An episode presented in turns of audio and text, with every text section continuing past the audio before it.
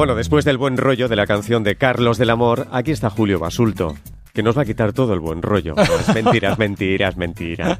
Buenos días, Julio. Buenos días, amigo. Tengo un amigo Sí. médico, y Julián González, médico nutricionista, que Sí. antes de sus conferencias, ¿te lo he contado alguna vez? o No. Antes de sus conferencias dice, cuando acabe mi, con- mi conferencia, ustedes van a ser menos felices.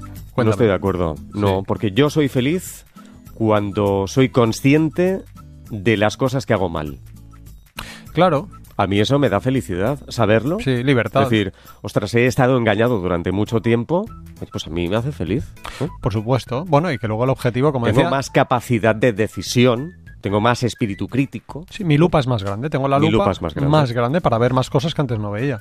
Sara Tavares nos decía la semana pasada, en su librazo Ellas entrenan, ¿no? que el objetivo del entrenamiento no es que te machaques y acabes llorando, sino que disfrutes y te lo pases bien, ¿no? Efectivamente. Pero bueno, en fin, como broma está bien, ¿no? Oye, por cierto, un saludo a mi entrenador en el gimnasio al que voy de vez en cuando, ¿eh? uno o dos días a la semana. Bien. Tampoco hay que pasarse al principio. No, no, sí, sí, que llevamos muchos años de sedentarismo. Ah, y- bueno, sí, vale. sí. ¿Cómo se llama? Enric. Enric. Enric, sí, es maravilloso. ¿Sí?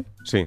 El otro día le dije, oye, te voy a mencionar en la radio. Pues mira, ya lo estoy Pues mira, sí, señor. Enrique, un abrazo, muchas gracias. Sí, es muy importante que sobre todo si llevamos mucho tiempo sin hacer mucho deporte, que alguien... Que alguien nos asesore. Claro, sí, y sí. si ese alguien encima te motiva, lo hace bien, te Estoy sonríe... descubriendo músculos que no sabía que tenía. Si no tienes agujetas en el vaso del café. Bueno, tú no sabes la cantidad de agujetas que tengo últimamente. bien. No sé ni cómo me puedo mover. Sí, sí, de verdad. Aleluya. Bueno, en fin, ¿han oído ustedes hablar de la dieta macrobiótica? Pues seguramente sí, porque hace unos días se desató una importante polémica en Masterchef de esta casa de televisión española relacionada con esta cuestión. Y como hay muchos malentendidos al respecto, le hemos pedido a Julio que dedique su espacio de hoy a esta dieta. Pero antes, la patraña de la semana. Porque quieres comentar, Julio, este titular que leímos en el Heraldo de Aragón el pasado 6 de octubre de 2021, de este año. Demuestran que una dieta cetogénica muy baja en calorías puede hacer perder hasta 20 kilos. ¿Qué nos dices de esto? Pues mira, mientras me lo estabas diciendo se me ha ocurrido, tenía aquí un rollo para explicar sobre esto, pero me lo estabas diciendo y se me ha ocurrido una pequeña idea.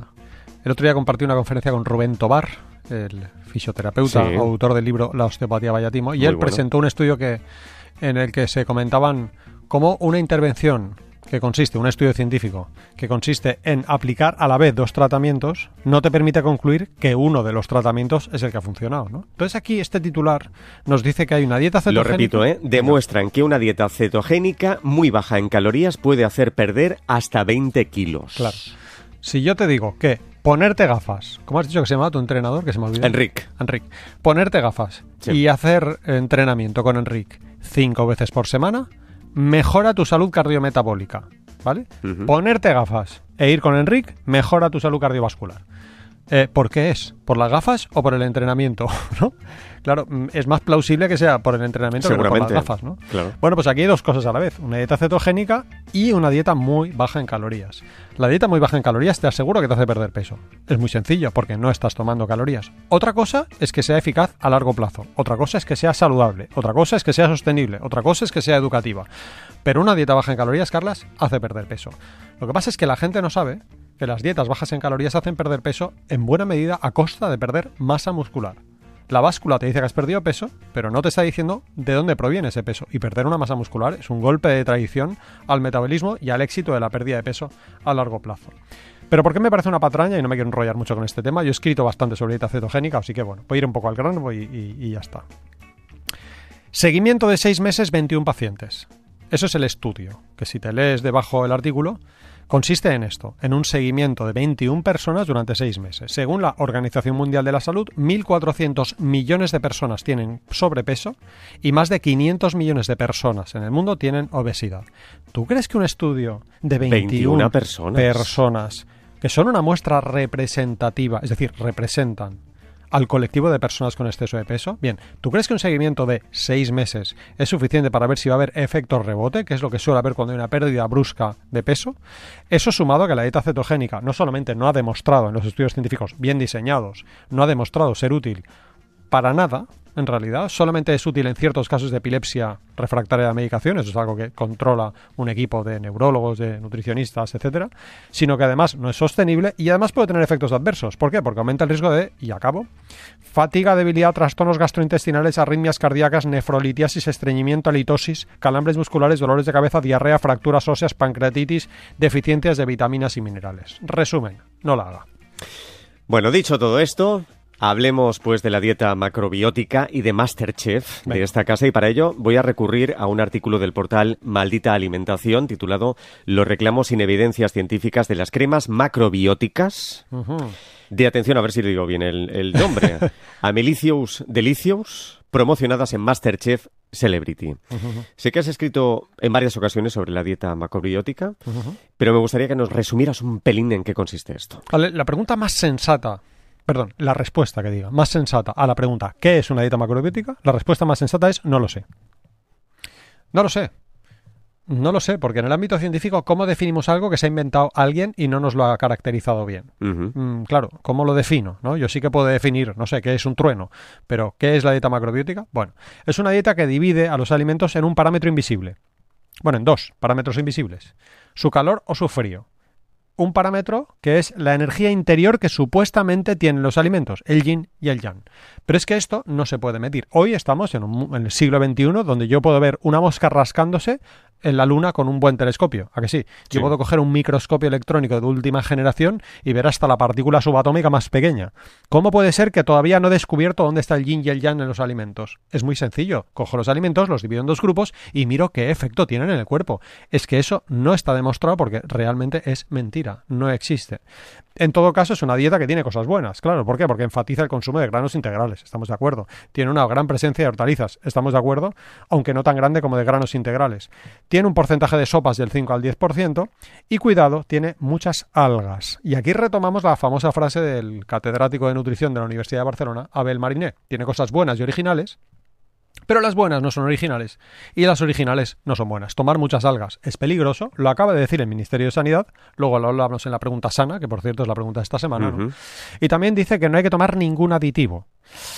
¿Sabes qué pasa con los aditivos? Aparte de que son seguros, que previenen infinidad de toxoinfecciones alimentarias. Gracias a los aditivos, dentro de los cuales encontramos los conservantes, no estamos muriendo de salmonela, de botulismo, de toxoinfecciones alimentarias que cuando nuestros padres eran pequeños mataban a muchísima gente. ¿no? Eso y otros posibles efectos adversos que luego comentaremos. Pero insisto, la definición de dieta macrobiótica es sobre todo una que divide los alimentos en algo que un señor se inventó no hace mucho tiempo. La gente piensa que es milenaria, pero no tiene más de 100 años, ¿no? En un parámetro que un señor se inventó hace un tiempo y que desde luego ofende a cualquier concepto o razonamiento científico y que además yo diría que es un sofisma nutricional, es decir, un concepto que podríamos definir como un planteamiento nutricional falso o capcioso que pretende hacer pasar por verdadero algo que en realidad no lo es. Qué bueno es el diccionario de la Real Academia Española. de vez en cuando. Es maravilloso. Estas cosas. bueno, vuelvo al artículo de maldita.es y leo.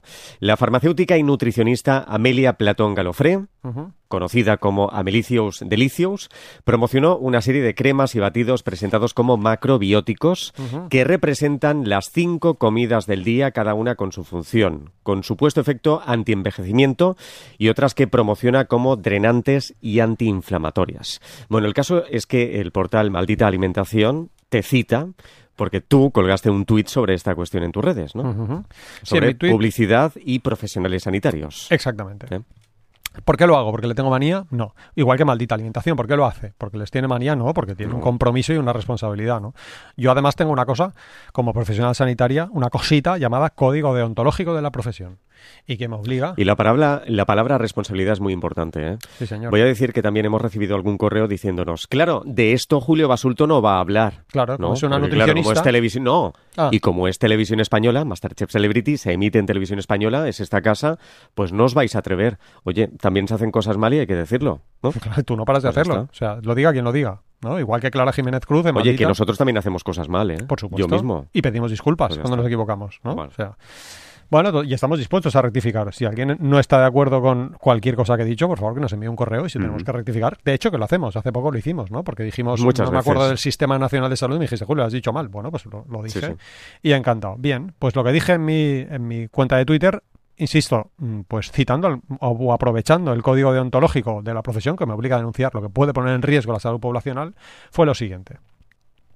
¿Sabíais que los sanitarios tenemos prohibido amparar una promoción o publicidad en que con nuestro nombre o cargo se respalden utilidades preventivas, terapéuticas, de rehabilitación o cualquier otra pretendida con finalidad sanitaria? Esto aparece en un Real Decreto. Pero no solamente eso, sino es que además ningún nutriente, ningún alimento, ninguna dieta, ningún menú tiene aprobada la declaración de propiedades drenantes o diuréticas y muchísimo menos anti-aging. Es decir, no solamente... Antiedad. Antiedad, anti-aging. No solamente no es verdad, porque es que no hay ciencia detrás, sino que además es que en Europa no está permitido. Entonces, ya aquí estamos empezando a pues a zozobrar demasiado, porque por una parte no lo puedo afirmar como sanitario, pero es que además es que no hay pruebas de que eso exista, ¿no? Eso además puede confundir a la población. Maldita alimentación, también cita a Francisco José Juelos, un abogado experto en derecho alimentario, que sabe mucho más que nosotros de esto y que él dice que es presuntamente irregular, ¿no? Y en cuanto a los sustitutivos de comidas, que, que en realidad pues no queda claro si lo son o lo dejan de ser, ¿no? Pero bueno, yo suelo decir aquí que aprender a comer no o que no aprendes a comer, no aprendes a comer dejando de comer. Y un sustitutivo de comida no te ayuda a aprender a comer. Porque, Julio, ¿qué riesgos tiene promocionar batidos para sustituir comidas? Pues mira, que no estás masticando, para empezar. Tus piernas, ¿para qué están hechas? Para andar, no para estar sentado, ¿verdad que sí?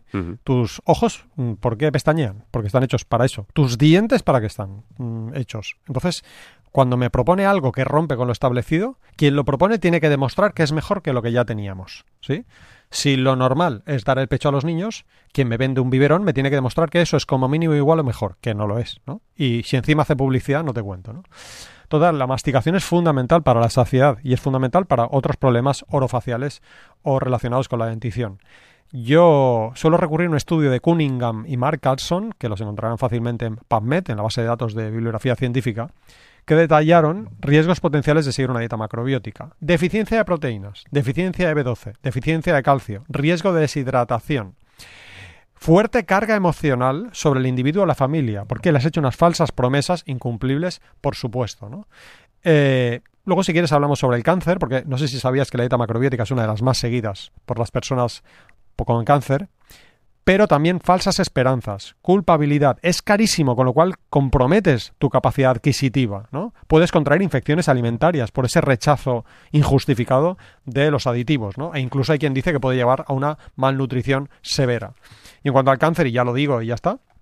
No sé si sabías lo de Steve Jobs, Carlas Mesa. ¿Sabías que Steve ¿El? Jobs Sí, que dejó el tratamiento. ¿qué- y, y qué hizo? Dejó el tratamiento y qué hizo? Dejó un tratamiento oncológico, rechazó. ¿Y qué hizo en vez de eso? ¿Lo sabías? No. ¿No? ¿Tú lo sabes, Aitor? ¿No? Bueno, algún método extraño, seguramente. La dieta ¿no? macrobiótica. Ujú. Porque resulta que la dieta, la dieta macrobiótica es una de las más seguidas por las personas con cáncer. Porque les afirman que eso va a fulminar las células cancerígenas, cosa que desde luego no tiene sentido desde el punto de vista fisiológico. Tremendo. Total, que Steve Jobs... y Es que si está- fuera así, lo haríamos en todo el mundo, ¿no? Los Claro. científicos estarían en ello. Claro, no iríamos al oncólogo. ¿Para qué? ¿No? Total, que ya más para que te van a hacer quimioterapia, radioterapia, cirugía, si ya con una dieta locuras, ¿no? Es que sería muy negligente por su parte, ¿no? Sería una irresponsabilidad. No es el caso. Total, que Steve Jobs demoró la- el tratamiento de su cáncer de páncreas, que quizá pues hubiese evolucionado mal, seguro, pero Esto demorar el sabe. tratamiento de un cáncer es algo muy irresponsable, ¿no? Pues confiando en que la dieta ma- macrobiótica le iba a curar. Esto está descrito en la literatura científica, no me lo estoy inventando. Y bueno, ya sabemos el final, ¿no? Total, que en los pacientes con cáncer que siguen la dieta macrobiótica tenemos riesgo, el primero, demorar la aplicación de un tratamiento médico del que puede depender la vida del paciente, puede deteriorar su estado psicológico por las limitaciones sociales, es muy complicado seguir una dieta macrobiótica. Y eso en una persona que ya está con cáncer, Carlas, es muy importante. ¿Cómo está tu estado anímico si estás padeciendo cáncer, no? Solo hace falta que encima te hagan seguir una dieta rara, ¿no? Deficiencias nutricionales que empeoran el pronóstico. Se suele decir que una de cada cinco personas con cáncer fallece por culpa de falta de calorías, es decir, caquexia tumoral o sarcopenia, y eso, en eso influyen mucho las calorías que tú tomas, ¿no? Y eso es difícil de seguir con una dieta macrobiótica, ¿no? Y luego, por último, la gente que sigue terapias alternativas suele tener más riesgo de mortalidad, no menos, por muchas razones. Por tanto, no sabemos si funciona, tenemos serias dudas sobre sus riesgos, no lo haga. Bueno, y última pregunta, y vuelvo al texto de Maldita Alimentación, porque mm, se detalla lo siguiente. Otro de sus productos, de esta nutricionista, están supuestamente destinados a deportistas y los definió como altos en grasas saludables, altos en proteínas, con cero hidratos de carbono, efecto saciante y como sustitutivos de las comidas diarias. ¿Qué dices de eso? que es un batiburrillo. Eso es lo que diría, ¿no? Eso es como tocar todos los palos. Venga, voy a prometerlo todo y a ver si cuela. Y si cuela, cuela, ¿no?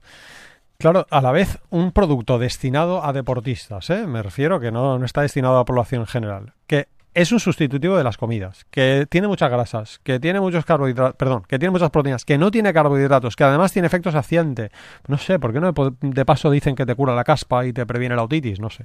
Bueno, vamos punto por punto. ¿Tienen que tomar más grasas saludables los deportistas? No, no hay ninguna razón. Las recomendaciones de ingesta de grasas, de grasas, de ácidos grasos esenciales, de omega 3, de omega 6, de ácido alfa-linolénico, de linoleico, de precursores de EPA, DHA, son los mismos para deportistas que para la población general. ¿eh? No se nos recomienda a los deportistas que tomemos una dieta más rica en esas grasas. Entonces, ese alto porcentaje de grasas saludables, ¿en base a qué se da? Porque no necesitan más. Estás pagando por algo que no necesitas. Seguimos. Altos en proteínas. ¿Los deportistas necesitan más proteína? Ya sé que la gente cree que sí. Pero ¿sabes qué? Que para un no deportista, la Agencia Europea de Seguridad Alimentaria, la Autoridad Europea de Seguridad Alimentaria, EFSA en sus siglas en inglés, recomienda que nadie se lo aprenda, se lo aprenden mis alumnos de la uni. 0,83 ¿eh? gramos de proteína por kilo de peso. Bien. Si te lees enterito el documento, verás que a deportistas les recomienda exactamente lo mismo, sea deportistas de fuerza o sea deportistas de resistencia, sea aeróbico o sea anaeróbico. 0,83. ¿Cómo puede ser? Pero no piensa todo el mundo que tiene que tomar más proteína. Pues mira, la EFSA no ha encontrado razones para decirles que tomen más. Así que de nuevo, un batido alto en proteínas no tiene mucho sentido en deportistas. Pero es que aunque necesitasen más proteína los deportistas, aunque necesitasen más, ya la están tomando. Porque los españoles multiplicamos por dos o por tres esas recomendaciones de 0,83. No tienes que pensar en eso porque ya lo estás haciendo. ¿no? Y ahora viene algo divertido, con cero hidratos de carbono. Vamos a ver. Si hay algo que mejora el rendimiento deportivo en deportistas, deportistas, es decir, no el que va, no como no tú y yo que vamos al gimnasio dos, tres veces por semana, eso no es un deportista, ¿no? Sino alguien que realmente pues tiene una importante carga. Si hay algo que mejora su rendimiento y que hay poca discusión y que de hecho la EFSA lo aprueba, ¿no? La Autoridad Europea de Seguridad Alimentaria, es los hidratos de carbono. Entonces, decir que tiene cero hidratos de carbono, pero entonces, ¿qué beneficio le aporta al deportista? Le das grasas que no necesitas, proteínas que no necesita e hidratos de carbono que a lo mejor necesita, porque depende de la carga que tenga, y resulta que tiene cero hidratos de carbono. Bueno, efecto saciante, y aquí de nuevo otra cosa rara. Porque resulta que uno de los efectos del deporte intenso es disminución del apetito. Anorexia.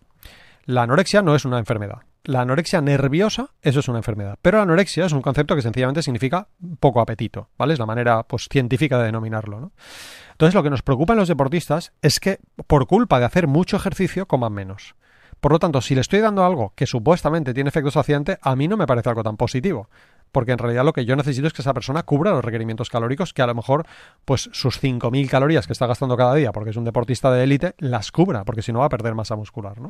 Y por último, los sustitutivos de comidas diarias. Es que, pero el, objetivo no es sustituir comidas, el objetivo es que coma bien, que cubra sus requerimientos calóricos. ¿no? Bueno, total, que me parece lo dicho, un batiburrillo de pseudociencia y un poco cuñadietismo. Ese sería el resumen. ya está. Muy buen resumen. Preguntas, Ana. Bueno, la semana pasada preguntábamos, de los 5 a los 17 años, ¿cuántos minutos diarios de actividad física se recomiendan en el documento Actividad Física para la Salud y Reducción del Sedentarismo, Julio? Sí, señor, del Sistema Nacional de Salud, que lo encuentran gratuito en Internet. Realizar al menos 60 minutos, es decir, una hora al día, de actividad física moderada a vigorosa, que se pueden alcanzar también sumando periodos más cortos a lo largo del día. Por cierto, emite más recomendaciones, es decir, no solamente emite esta, emite muchas recomendaciones para niños, pero tú, Carlas, crees que los niños de, los 5 a los 17 o adolescentes, ¿no? Están haciendo una hora de actividad física, primero con el confinamiento, segundo con la expansión de, redes sociales, de internet, de TikToks, no lo están haciendo, así que es un objetivo de mínimos, ¿eh? tampoco es muy exagerado. Olvido Perals de Valencia gana un ejemplar del libro Ellas entrenan, escrito por nuestra invitada de la semana pasada, la periodista Sara Tavares. Lo publica Ediciones Tutor. ¿Qué preguntas hoy? Algo relacionado con la dieta macrobiótica, porque nuestro Ministerio de Sanidad acaba, de, por fin, pues decir algo que muchos llevamos diciendo desde hace tiempo. Yo, por ejemplo, en mi primer libro, en el No Más Dieta 2010, ya dije esto, y por fin el Ministerio de Sanidad pues lo dice. Lo digo porque yo he recibido muchísimos correos y cartas y críticas por esto que dice ahora el Ministerio de Sanidad y yo pienso que ya era hora, así que enhorabuena. Vamos allá. En el recién publicado documento Recomendaciones sobre el consumo de algas por su contenido en yodo del Ministerio de Sanidad. ¿Qué consejo se da con respecto a las algas en niños y embarazados o lactantes? En el recién publicado documento Recomendaciones sobre el consumo de algas por su contenido en yodo del Ministerio de Sanidad, ¿qué consejo se da con respecto a las algas en niños y mujeres embarazadas o lactantes. Ajá. Si quieren contestar, no es un día cualquiera arroba rtv.es, no es un día cualquiera arroba rtv.es y en juego un ejemplar del libro Dieta y Cáncer, escrito por Julio Basulto, Juanjo Cáceres y Carlos González. Lo publica Editorial Martínez Roca. Charlamos con ustedes. Participa en directo. Marca los teléfonos gratuitos 900 630 630 y 900 137 137. Empezamos en Valencia. Pilar, buenos días. Buenos días, ¿qué tal? Muy bien, ¿y usted, Pilar? Buen día, Pues Pilar. muy bien, escucho vuestro programa todos los sábados y domingos, pero hoy eh, tengo una pregunta para hacerle a Julio Basulto. Estupendo. Eh, he, comprado una tarrina de margarina y entre los ingredientes mm, pone aceites vegetales de girasol, de linaza y de nabina. Yo nunca he oído esa palabra, entonces no la conozco y pregunto qué es ese aceite vegetal que se llama nabina. Claro. Buenos días, Pilar, y gracias Hola. por llamar. Seguro que si en vez de poner aceite de navina hubiese puesto aceite de colza, usted no lo hubiese Ah. comprado. ¿A que no? Pues no, porque he buscado una que no tuviera aceite de palma Ajá. Y en cambio me esta que no tiene aceite de palma sí que tienen letras pequeñitas que las tengo que mirar con lupa. Ajá, ajá. Pues en la navina. Claro. Pues la navina es colza. Lo que pasa es que, Ah. claro, en España, con la crisis que hubo con el aceite de colza, si un fabricante pone aceite de colza, nadie lo va a comprar. Pero el aceite de colza es un aceite que no está mal, es decir, es un aceite que tiene pues un perfil de omega 3 bastante bueno. Lo que pasa es que lo que pasó en España es que se desnaturalizó el aceite de colza. Es que no es que fuese, no es que sea malo el aceite de colza, es que pues se estropeó y se vendió un aceite estropeado, así por decirlo mal y pronto, ¿eh?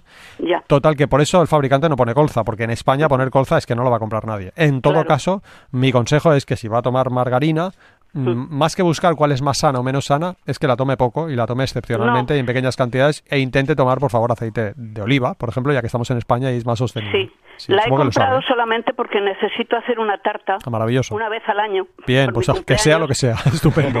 Y entonces mm, he buscado una para hacer, porque la necesito. Claro. Y, y- y he encontrado esta con este producto que no, no lo conocía. Claro, pues que aproveche la tarta. pues Bueno, claro y que también sí. quería preguntar Rápido, Pilar. por los esteroles vegetales. ¿Qué son los esteroles?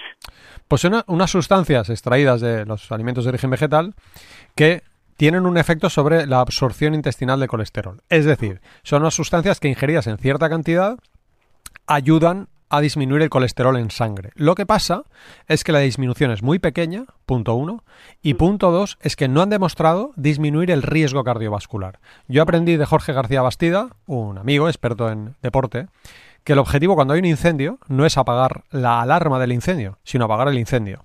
El objetivo cuando hay un riesgo cardiovascular no es bajar el colesterol, es decir, no es apagar la alarma, sino apagar el riesgo cardiovascular. Los esteroles vegetales apagan la alarma, bajan un poco, no mucho, ¿eh? bajan un poco el colesterol, pero no han demostrado disminuir el riesgo cardiovascular.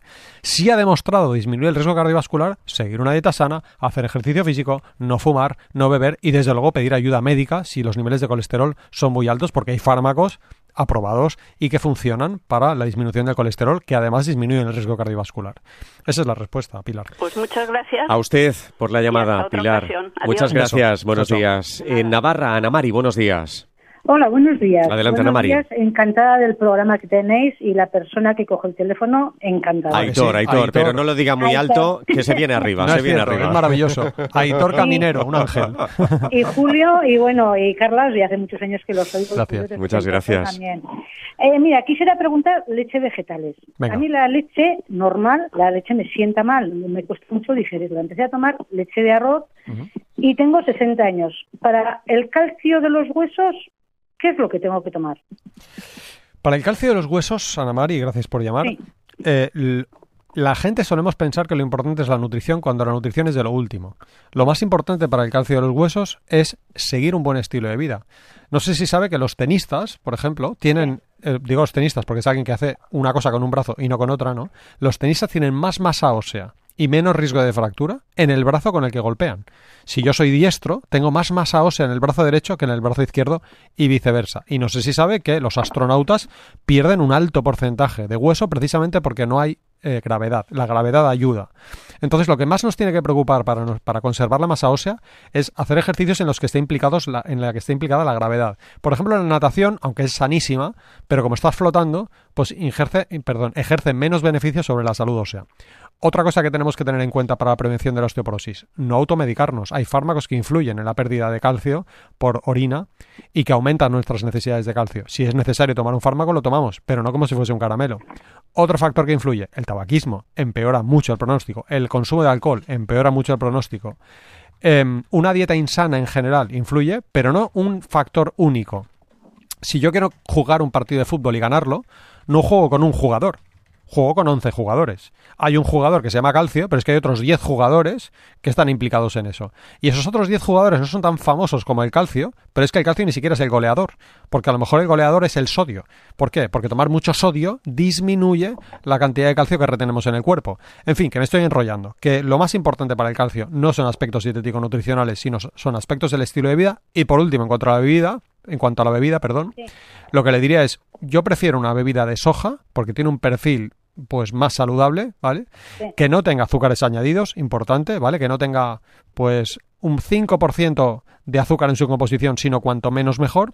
Y por último, si puede venir enriquecida en calcio, pues mejor, ¿vale? Porque es un jugador más, pero no es el más importante. Ana Mari, muchas gracias. Ay, ay, espera un momento, Carlos. Venga. Yo- mira, hace muchos años me diagnosticaron que tenía el hígado graso. Ajá. Ajá. Eh, Tenía el, res- el colesterol muy alto, bueno, a base de dietas y, de medicación, pues ya lo, he, ya lo he regulado. Llevo dos años con esta historia, no me he hecho un análisis. Eh, ese, ¿El hígado graso es para siempre? No lo sé, Ana Mari, no lo sé. No, no te lo puedo decir. No, no es mi tema, lo siento. Sí, esto, el médico, lo siento. Sí, vale, sí. vale, pues. Muy bien, ¿eh? Muchísimas gracias. Gracias ¿eh? a usted, Vale, gracias y buenos días. Chao, chao. En A Coruña, Elena, buenos días. Hola, buenos días. Adelante. Eh, bueno, ante todo, gracias a todo el conjunto del programa nutricional que nos orienta tanto. Muchas Solo gracias. tres preguntas. Sí. La primera, eh, bueno, yo suelo tomar todos los días dos orejones y arándanos. Y mi pregunta es, los orejones, arándanos, ciruelas, dátiles y todo eso que es blando y los mayores los comemos mejor que los otros frutos secos, ¿tienen las mismas propiedades? Julio. bien. No sé si me expliqué. Sí, sí, bien. Sí, sí, sí, perfectamente. perfectamente, Elena. Vamos a la segunda pregunta, así las apuntamos las tres. Sí, ah, vale. La segunda, ah, eh, bueno, tomo todos los días una onza de chocolate negro de 85 sin azúcar porque dicen que es bueno para el cerebro y para la memoria. ¿Es cierto? Bueno, a mí me gusta mucho el chocolate. Y la tercera. La tercera, la cerveza 00 en alcohol. ¿Es sana? Bien. Vamos bueno, empezamos por los Ah, frutos y, secos. ay, espere que la puse por aquí. Las uvas. O sea que había una cuarta pregunta. ¿eh? No, Venga. Pues puede que no. Ah, sí. Las uvas. Ah, no, era la cerveza. No, era Vale. la cerveza. Venga. Perdón. Gracias. Primero, orejones y varios. La fruta desecada es saludable. ¿Es tan saludable como comer fruta? Bueno, no, porque la fruta tiene, pues, por ejemplo, vitamina C, ¿no? Que se pierde un poco en el proceso de desecado. Pero hay un estudio científico en el que participó la doctora Mónica Bulló, de la Universidad Rovira y Virgili, que constató que los beneficios cardiovasculares de la fruta desecada son comparables a los que observamos con los frutos secos. Se tituló Pairing Nuts and Dried Fruits for Cardiometabolic Health, que es que me acuerdo porque fue un estudio muy sonado. Es Madre decir, mía, en resumen, Julio, Elena, que se siga tomando sin problema los orejones. Bueno, los- yo es que tomo luego mucha fruta aparte, cuatro Pues maravilloso. al día, mucha verdura, etcétera, etcétera. Adelante. Segundo. Pero mi problema eran estos frutos porque son más blandos. Ya, ya, pero no, no, sin problema, adelante con ellos. Vale, Segundo, gracias. la onza de chocolate, mm, yo no, no me la quitaría porque es, muy pe- es una cantidad muy pequeña. Claro, y muy que tenga un 85% de cacao significa que el resto es azúcar, ¿vale? Entonces, lo digo porque hay mucha gente que piensa, tomo el doble porque tiene 85%. Veo que no es su caso porque usted toma una pequeña cantidad, pero sí tengo que decirle que no hay pruebas que nos hagan pensar que es bueno para el A cerebro. ver qué dice Elena. Eh, Mira, es que este pone cero, cero azúcar. Ah, vale, porque es con Pero bueno, edulcorantes. solo es una pastilla al día y es muy rico. Bueno, Sí, pues ya está, o sea, sin problema. Pero no se lo tome pensando que va bien para el cerebro, porque eso no es verdad. Y por último, la cerveza 00 no es perjudicial. Eso está claro, no es perjudicial. Hay, hay algunas que tienen mucho azúcar, habría que mirarlo, ¿eh? pero bueno. Pero no, es, no, no tiene alcohol, que desde luego está claro que el alcohol Claro, es potencialmente adictivo y desde luego perjudicial para la salud. Pero decir que es beneficioso es mucho decir. Es decir, no hay pruebas que nos hagan pensar que tomar una 00 beneficie nuestra salud. Puede seguirla tomando, pero no piense, pues como con el chocolate, tómeselo porque le gusta, pero no se lo tome pensando que eso le da salud. Le da bueno. salud hacer ejercicio físico, por ejemplo, eso seguro que le da salud. sí. bueno, o sea, de la cerveza no es mala. Una a la No. semana no es No, mala. claro que no. Cero, cero. Bueno, pues creo que nada más. Pues estupendo, entonces. Pues gracias, Elena. Que tenga una feliz frutas mañana. secas, que ciruelas y todo eso, incluso a veces cocino con ellas. Y ahí, bueno, bueno, pues nada más. Muy Estupendo. agradecida. Muchas gracias, Gracias. Elena. Un beso. Un beso muy Adiós. fuerte. Igualmente, gracias. En Extremadura, Charo, buenos días. Hola, buenos días. Buen día. Me alegro que me habéis llamado y que os oigo todos los sábados y todos los domingos. Bravo. gracias. Muchísimas gracias. Y estaba Charo. ya tras un- eh, hace unos días que hablasteis de lo de la fruta machacada o, Sí, o licuada Sí, o sí, eso. Y he intentado y hasta hoy, gracias a Dios. estupendo. Bueno, eh, tres preguntas. es. Venga, lo de la fruta licuada, Sí. eh, ya me quedó claro. Luego después, he pensado que y los purés de verduras no, no pueden alterarse también el azúcar que llevan o eso. Bien. Purés de Sí, verduras. siguiente pregunta. Sí. Hacemos Y la las tres siguiente. y... Y la otra Ajá. es que yo como mucha fruta. Ajá. Y, a ver, hay días, bueno, tiene que ser, por ejemplo, una dieta sana, mm, comerme cinco raciones. O yo, mm, por ejemplo, el día que salgo, cuando salgo a tomar algo, pues cuando vengo a casa a comer, yo me como un- unas cuantas frutas, eh, trozos, eh, me hago un bol de fruta y como nada más eso. Muy bien. Bueno, pues lo de los purés le va a contestar Julio y lo de las frutas le contesto yo. Sí. Te juro que te iba a proponer que contestases tú, Carla. Sí, te Pero- conozco. Pero no sé, Charo, si iba, si, si tenía una tercera pregunta. Me No, porque la entender. primera ya la había Ah, La resuelto. primera es que ya la tenía la, clara. Ah, vale, vale, vale. Bueno, pues Gracias. vamos a dar respuesta. Julio. Venga, los purés de verdura. ¿Qué pasa con la fruta? La fruta tiene un 10% de azúcar. Una manzana tiene un Sí. 10% de azúcar. Lo que pasa Mm. es que son azúcares intrínsecos, son azúcares que no son perjudiciales. Bien, Sí. cuando la batimos, cuando la hacemos en forma de puré, se convierten en azúcares libres. ¿Por qué? Porque están liberados de la célula, de la fibra dietética que los retiene y nuestro cuerpo lo absorbe rápidamente y en nuestro medio se acaban convirtiendo en grasa. Bien, Ya. 10%. 10% es mucho, ¿por qué? Porque es más o menos lo que tiene una bebida azucarada. Una bebida de cola tiene un 10% de azúcar, miren en la etiqueta. Insisto, masticada no pasa nada, pero licuada pues se convierte en azúcares Sí. libres. ¿Qué pasa con la verdura? Que la verdura no tiene un 10% de azúcar, tiene muchísimo menos. La verdura tiene pff, un 1% o menos y además tiene bastante fibra. Pero sobre todo, el consumo de zumo de fruta en la población, sea casero o industrial, es muy alto, cosa que no ocurre con los purés. Que además el puré te lo comes poniéndole un poquito de aceite y te lo comes con algo más. Con lo cual la entrada de esos azúcares en sangre que vienen acompañados de otra comida o de grasa de proteína es menor. En resumen, no vemos problema al puré de verduras, salvo que tengan mucha sal, que a veces pasa. Pero no es el como mismo. todo sin sal. Y además es que esta pregunta del del puré te lo hago más por un nieto que tengo, que Ajá. siempre que me, abuela, ¿qué vas a hacer de comer? Digo, "Ves, ¿qué queréis que haga? Pues puré con salchichas, Bien, eso es siempre, o algún eh, pasta. bien, bien. No me, no me salen de ahí. Bien, bien. Mejor pasta que me salchichas. Mejor pasta que salchichas. Mejor, Pero bueno, sí. voy a la siguiente pregunta que si no, no nos da tiempo. Las frutas. La fruta, Carlas Mesa, responde tú. Pues nada, toda la fruta que quiera a cualquier hora del día.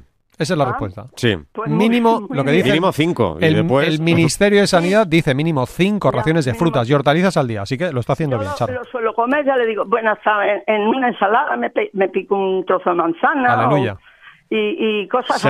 Muchísimas Y gracias, todo- ¿eh? Gracias por la confianza.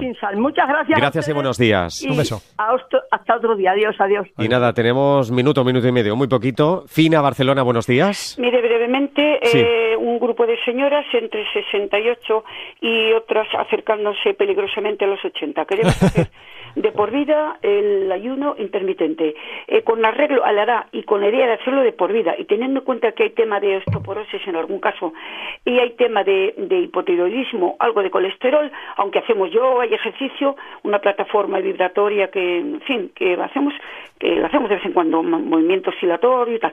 Este ayuno intermitente, diseñeme uno de 12, 16 o 14 horas. Un día a la semana, un día al mes, que sería de por vida, que sería lo ideal. De Chopra, un doctor formado en la cultura occidental, que usted lo debe de conocer, Sí. aconsejaba un día a la semana con agua y miel, o agua de miel. ¿Le parece a usted bien esto? Un día a la semana, Adelante, Julio. 24 horas, 24 horas. Claro. ¿Qué le parece usted? Y, ah, luego la, la verdura yo toda al vapor y el desayuno, una Rápido, que no manzana tenemos tiempo. Y un limón, rrr, batido todo. ¿Le es correcto? Y nada más. Julio. Dígame. Bien. A ver. El- mi consejo con el ayuno intermitente es claro. No lo haga. Es peligroso a largo plazo a escala poblacional y no ha demostrado ejercer ningún beneficio para la salud. Y tenemos dudas de serios riesgos sobre la salud. Además de seduca, uno no aprende a tocar el violín dejando de tocar el violín. Uno no aprende al ajedrez sin jugar al ajedrez. Uno no aprende a comer bien y a disfrutar comiendo bien dejando de comer. La miel es esencialmente azúcar y los batidos de limón por la mañana pues pueden ser peligrosos para la erosión del esmalte y la dentina. Y perdone la brevedad, pero es que nos Ya, pilla el llegamos tiempo. al boletín. Fina, muchísimas gracias por la llamada. Un Bueno, abrazo. no, no me ha contestado del todo, ¿eh? Sí. ¿Qué ha quedado por No, la verdura contestar? al vapor me ha dicho, la verdura al Ah, vapor. perdón, la verdura al vapor, bien, adelante con la verdura al vapor, sin problema. Sí, sí, no, no, no tengo Ahora ya sí, la Fina. al vapor. Perfecto. La, Muy la- bien. La puede la tomar, claro que sí. vibratoria también buena, ¿no? No lo sé porque no soy, no soy deportista, no soy entrenador, que diga, no, no le puedo me contestar. gusta su sinceridad. Fina, Vale, muchas vale. gracias. Gracias y buenos días. Disculpe. Julio, hasta la semana que viene. Boletín y volvemos.